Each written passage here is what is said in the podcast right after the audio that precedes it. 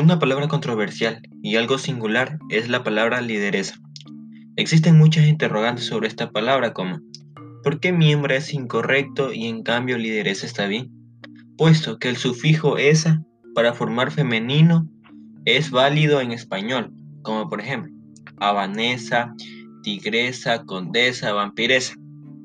Nada impide que se pueda formar y se considere válido, lideresa.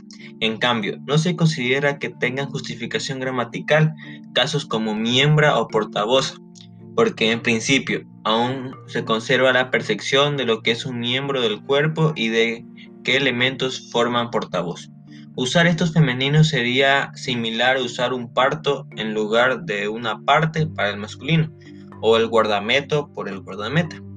Un femenino se puede considerar válido si se sienta en el uso y está justificado gramaticalmente.